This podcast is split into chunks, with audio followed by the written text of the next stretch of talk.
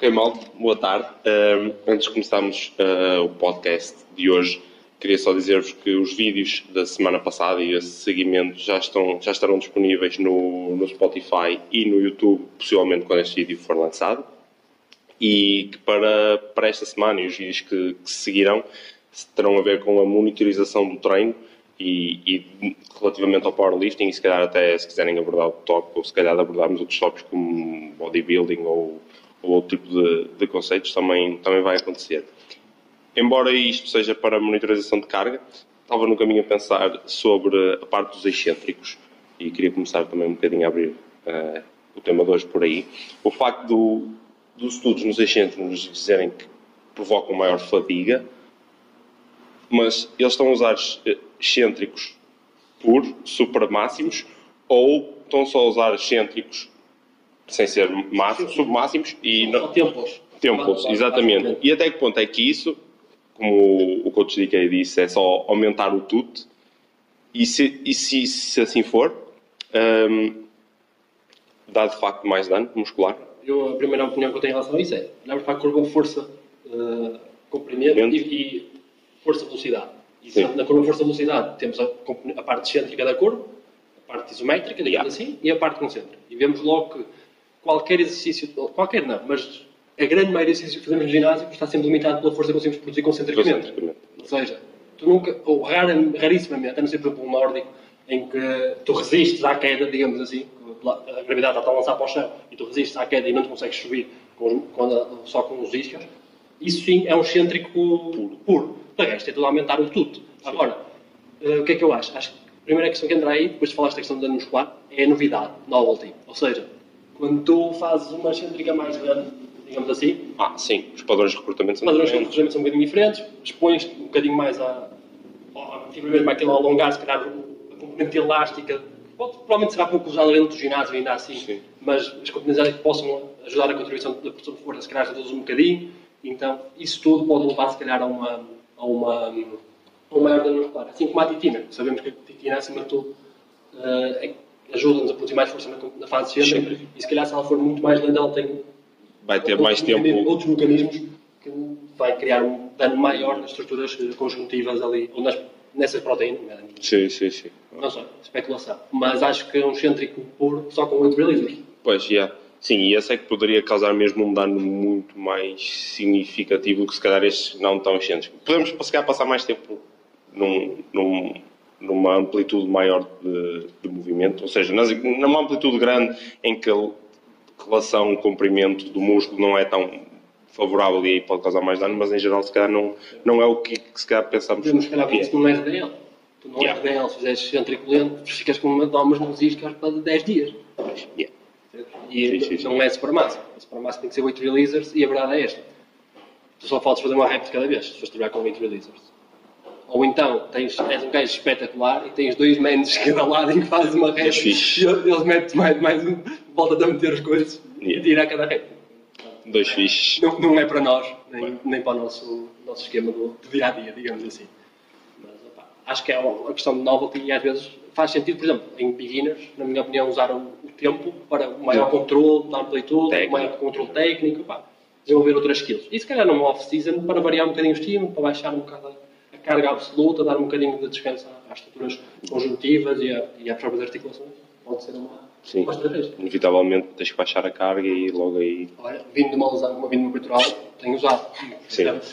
mas lá está. Mantens algum estímulo. Tenho algum estímulo e, um, uma, sendo uma contração mais lenta, a probabilidade de lesão é mais, é mais reduzida. A verdade é essa. Porque, normalmente, movimentos mais rápidos tendem a poder ser maior, mais erro associado. Então, e mais, mais força imprimida rápida. Rapidamente, sim, sim, sim, sim. Testa muito mais os limites do, do sistema. É quase aquela questão de quando fazes altitude landings, uma pessoa não tem noção, mas de repente levas com 400 kg em cima e nunca vais fazer isso no squat.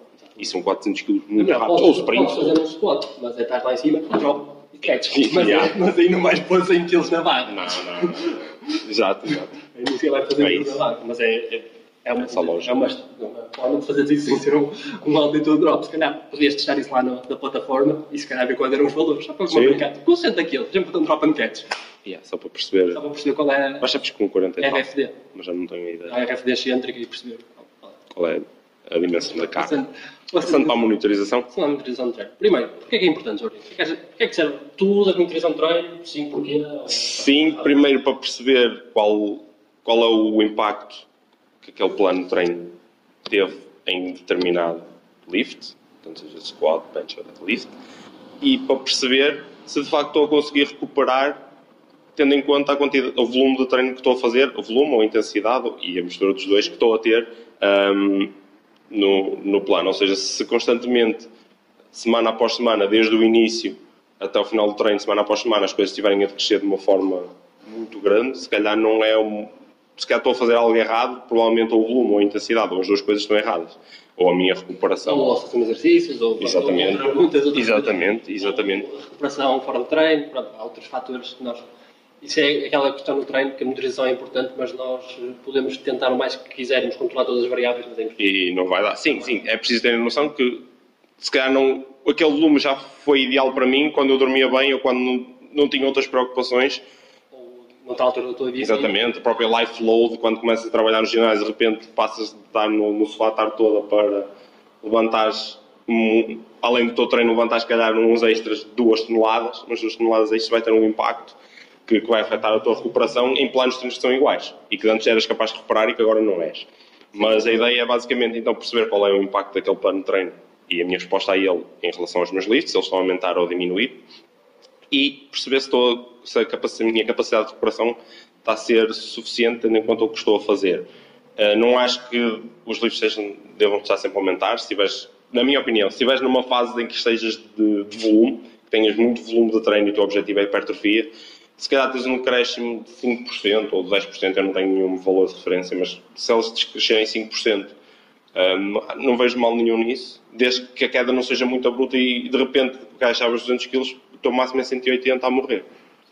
Isso é aquela questão que eu acho que é. A primeira é a pessoa definir os objetivos do logo, lá está. Yeah. E perceber que se o meu objetivo é desenvolver a capacidade de expressão de força máxima em algum dos lifts e aquilo não está a subir ou está a manter com tendência a crescer, significa que provavelmente o, volume, intensidade, sessão de exercícios, tudo isso pode estar não otimizado para aquilo que era o meu objetivo. Agora, se for, como estava a dizer, e vai com uma fase de acumulação de volume, se calhar um atleta muito bem treinado, dentro, dentro da força máxima, o objetivo é manter ou ter um decréscimo de até 5%. Yeah.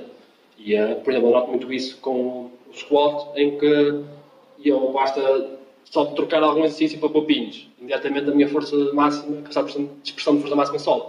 E é simplesmente, não é que eu seja uma pessoa diferente, ou whatever. É mesmo aquele exercício tem essa capacidade de rapidamente aumentar, aumentar ali, ali. dar ali um, um tweakzinho e aumentar exatamente a minha capacidade de expressão de força máxima no, no squat. E acho que. Hum, então, wrap it up esta parte, monitorizar o treino. Um, para perceber qual é o impacto que aquele treino está a ter sobre os nossos lifts e se de facto aquele bloco de treino se foi bem sucedido, se calhar podemos utilizá-lo mais tarde. Ponto número um. Ponto número dois, numa questão de, de, monitorizar também a própria fadiga que estamos a ter ao longo, ao longo do bloco. Sem dúvida, e acho que depois o que podes fazer é, se eu consigo juntar um bloco aqui que corre bem com determinada sessão de exercício no, no squat, e depois passar 3 ou 4 blocos à frente, tenho outro que também parece que correu, muito bem sucedido. Se calhar, eventualmente, quando eu me estiver aproximar de uma, uma, competição, que eu posso tentar juntar os dois, yeah. digamos assim, dois blocos, dois blocos consecutivos em que eu sei que as coisas correm bem com aquela setup, ou mais ou menos aquele setup, e se calhar tenho aí uma boa, um bom framework para depois potenciar o meu desenvolvimento, no, neste caso, no suporte. E por daí a motivação ser espetacular para, para isto, para eu saber por onde é que vou e como é que tenho andado e eh, qual é o impacto do treino. E acho que, nesse sentido, e nós já falamos nisso logo nos nossos primeiros vídeos, de,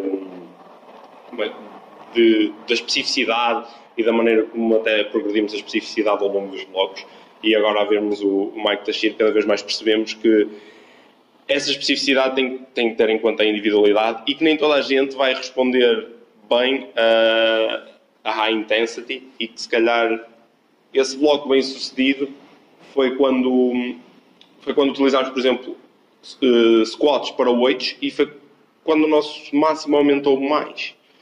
Lá está como eu estava a dizer, essas questões da monitorização, além de, percebermos a fadiga e o impacto do plano de treino, ajudam-nos também a perceber quais os exercícios e quais as rep ranges que melhor respondemos uh, a esses determinados exercícios e que dão um maior carry-over para o nosso lift. E esse conceito de, da especificidade e à medida que chegamos ao, ao momento competitivo, uh, temos que aumentar essa especificidade e então provavelmente os lifts vão ser para 3, 2 reps e a vermos cada vez mais o Mike Tashir, ele até deu o exemplo do, do, Brett, do Brett Gibbs, em o deadlift dele, o bloco competitivo antes do, dos Worlds, ele estava a fazer deadlifts para 8 porque era onde tinha maior, um, a maior subida da sua 1RM. E, e, e, se nós não, não, não monitorizarmos isso, como é que vamos perceber essa resposta individual de cada um? E se pensarmos na individualidade, temos que perceber que somos todos diferentes e, e se calhar, para mim, deadlifts para 3 reps é o melhor, mas para ti vai-te vai -te queimar o sistema. E se não monitorizar. Não vai dar, não vai dar origem a uma boa resposta. Exatamente. basicamente, a monitorização serve para isso mesmo, para que conseguimos sermos capazes, ao longo do tempo, sabermos planear melhor para nós próprios e para as pessoas para qual nós planeamos o treino. Que é isso que é importante. Ou seja, a literatura pode nos dar uma, o average. O average, ou seja, a média de quando começar, e a partir daí a pessoa começa ali, vai monitorizando, vai vendo a resposta e vai se aproximando cada vez mais daquilo que o indivíduo eh, melhor responde a longo prazo. E um, como também tínhamos dito anteriormente, isso é muito fixe, principalmente se conseguires, como o Mike Teixeira disse, depois montar uma série de blocos. Imagina se tu, a cada 4, 5 blocos, encontras um bem sucedido. bem sucedido, depois, se calhar, isto ao longo de 2, 3 anos, já juntaste uma série de blocos que sabes que conseguem crescer um em cima do outro. E, calhar, e um exponenciar o outro. Tipo, dois blocos de hypertrophy e um seguido de expressão, pode ser isso, ou outra coisa. Ou, ao contrário, até. Ou ao contrário, lá está, porque cada um vai variar. Se o, se o Mike Tashiro, no caso do Brett Gibbs, não, não monitorizasse constantemente, como é que ele, ele disse fez mesmo uma priorização, entre aspas, inversa, em que no mais longe da fase competitiva ele estava a fazer deadlifts para 13 e 2 reps e próximo dos Worlds o deadlift dele estava para 8. Não, não aconteceu mesmo no bench e no, deadlift, no bench e no squat, ele estava a, a, a pegar pesado. Mas não existe outra forma de, de saberes isso de um, de um cliente teu de um, um atleta teu se de facto não, não monitorizares e simplesmente estamos sempre. Eu, eu e tu fazemos sempre o mesmo ciclo, ou até fazemos sempre o mesmo ciclo, que é tipo high reps to low reps. Sim, sim, e, opa, não, não e é isso, percebes? Se não, se não monitorizarmos, não, não vamos perceber. Um, e agora, se calhar, aproveitámos e falámos um bocadinho de que estratégias é que utilizamos para, para monitorizar de facto, tanto a nossa fadiga como a nossa resposta ao Sim, eu falo para mim, quem tem acesso à velocidade entra yeah. noutro espectro. E acho que não vamos falar muito nisso porque a maior parte do pessoal não tem. Portanto, qual é a, a ferramenta que nós temos mais fácil? RPI. E, uh, ou seja, o RPI, como toda a gente sabe, quantas reps, quantas posições de reserva é que eu tenho no final de uma série. Opa, e eu gosto muito de usar singles, tipo a 85 a 90% de um RM. Ou seja, sei que um RM é 100 kg. Meto 90 kg na barra e é, bom, faço RPE de 8,5. Pronto, sei que deixei à partida uma a duas reps no tempo. Pronto. E faço isto ao longo de todo o bloco e permite-me perceber qual é que é a minha resposta, quer em termos de fadiga, quer até se está com uma tendência decrescente, uma tendência de manutenção, uma tendência decrescente, e é uma estratégia para a malta mais avançada, se calhar, manter a, a carga ao longo do bloco, porque a verdade é esta, o teu RM mesmo que suba, não vai subir isso tudo. Portanto, um single a 90% de um RM não é uma série mega difícil, não, mas é sempre uma série que tu tens de estar concentrado e tens que, pronto, principalmente se serve como estratégia de monitorização, também tens que tentar ser o mais uh, igual, sempre. igual sempre. É um teste. Exatamente, é o teu teste dentro da semana, digamos assim. Acho que devíamos quase dar aqui um, uma explicação no sentido de, ou seja, se, por exemplo, nós mantemos os nossos 100 kg no agachamento e é perceber se aqueles 100 kg ao longo do tempo o RPE diminui mesmo, ou seja, para aquela carga conseguimos cada vez fazer mais repetições teóricas no tanque, ou seja, 100 kg hoje fazia um RPE de 8, amanhã 8, amanhã 7,5, 7, ou seja, significa que as coisas estão a correr bem. Que as coisas estão a correr bem. É só para. E também pode servir para outra estratégia que é o chamado estabelecer o time to peak. Yeah. É o tempo que eu demoro a atingir o meu pico de forma com o bloco. Ou seja, se calhar uma pessoa faz blocos de 4 semanas, porque na quarta semana, ou na quarta exposição, ou imagina que faz duas vezes aquele lift com as mesmas características na oitava exposição, digamos assim, é quando normalmente atinge o pico. E isso como é que se sabe? Só monitorizando. Só monitorizando. Ou seja, é preciso registar sempre, depois pôr isso numa tabela em Excel, fazer, fazer um gráficozinho do, do tempo e, e, carga estimativa de um RM e vai, vamos percebendo as slopes, as oscilações. Mas se tu não mantiveres tudo constante, esse pico vai sempre variar dependendo da intensidade que tens ao bloco, a densidade que cada bloco tem. Então vai ser complicado. Esse pico, se os blocos não tiverem, imagina, se não for sempre tudo igual, yeah. só servem para monitorizar aquele próprio bloco em si, digamos assim. Exatamente. Ou seja, dentro, do próprio, dentro daquele framework, tu consegues monitorizar. Agora, se tu de semana para semana mudares muita coisa, já não vai. Yeah. Portanto, é aqui um trade-off entre a questão da variabilidade no treino e a capacidade de predizer os, os outcomes. Os resultados. E uh, aí lá está. Se calhar manter as coisas mais uh, iguais, principalmente em indivíduos mais, mais avançados, para ser uma melhor estratégia para perceber o que é que é ruído, o que é que não é, e, ou pelo menos a, a monitorização ou a, a, a, ferramenta de monitorização ser sempre igual. Ser sempre singles, zeros bloco, ou sempre triplos, ou sempre duplos, ou outra estratégia qualquer, uh, de forma a ser sempre igual nisso. E, pronto, e, e, aí já sabes que é sempre igual longo logo. O resto podes mudar um bocadinho e ainda assim ver quais foram as consequências. Mas se calhar a manutenção das, das variáveis é o mais indicado para, de facto, despredizer eh, com a maior acuidade possível os outcomes do. Para, só para concluir esta, esta parte de, de monitorização utilizando uh, as top sets, uh, se calhar isto também seria uma estratégia para pessoas já mais avançadas, no sentido que vão pegar pesado uh, pelo menos uma vez por semana por lift e, e já têm que ter uma consciência do que é o RPE, enquanto novatos, se calhar o RPE para eles ainda é algo um bocado abstrato, não sabem, não sabem quantas vezes foram à falha, e a capacidade deles aguentarem uma carga pesada e isso não influenciar de forma significativa as séries seguintes, ou seja, eles fazem uma, uma rep a 90%. Se calhar nós aguentamos muito mais essa rep a 90% e o nosso treino não é assim tão afetado como se calhar um novato. E não é só isso, eu acho que há outra questão aqui, que é o psyched up Yeah. Um, yeah, um, novato. um gajo, um novato, e mete 90% da carga, da, da carga na, no máximo da carga, num, sítio qualquer e vai já todo psyched up para, a série. E isso vai alterar muito a monitorização. Se eu for, eu tenho que ir sempre no mesmo estado de espírito, para que, de facto, e mesmo se calhar a quantidade de cafeína que são expostos, tudo mais, que é para perceber, de facto, como é que o corpo se sente, mantendo as variáveis o mais iguais possível. Yeah. Isso aí só está a tentar detectar mesmo a variação, digamos assim e uh, um novato, não sei se é uma melhor estratégia. Um novato, com a certeza que nós temos, pá, M-Reps, yeah, ou, ou M-Reps com 7 cap, ou Sim. com RP cap, aliás.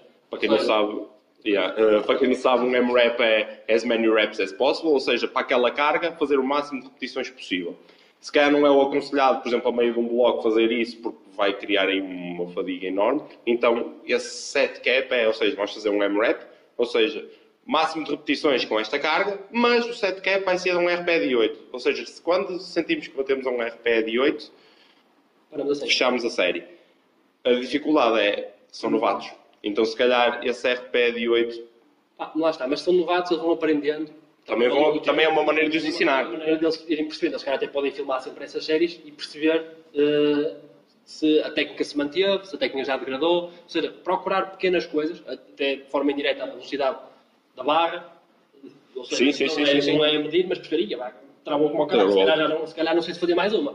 Ou seja, pronto, aprender com esse processo e utilizá-lo ainda assim para monitorizar. É ótimo. Não, mas é uma estratégia, é uma estratégia bem melhor do que não, não, utilizar nenhuma. Não diríamos para fazer se calhar todas as semanas como um top 7, não. mas a cada duas, três semanas, perceber para a carga que fizeram há três semanas atrás, qual é, quantas repetições fizeram para aquele M-Rep com, com o mesmo set cap atrás e aumentou, diminuiu. E até acho que é uma boa estratégia, imagina, uh, no caso de malta mais bem treinada, uh, só que que já não fazes há muito tempo.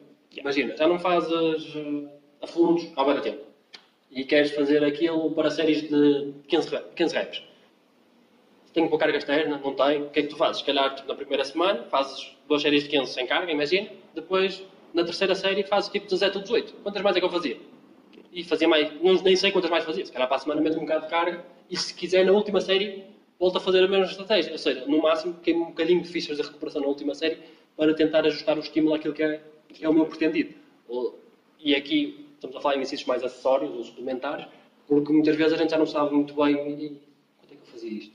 Fazia leg press com o quê? Fazia pá, whatever. Ou seja, é uma forma de rapidamente tentarmos uh, fazer o estímulo que pretendemos.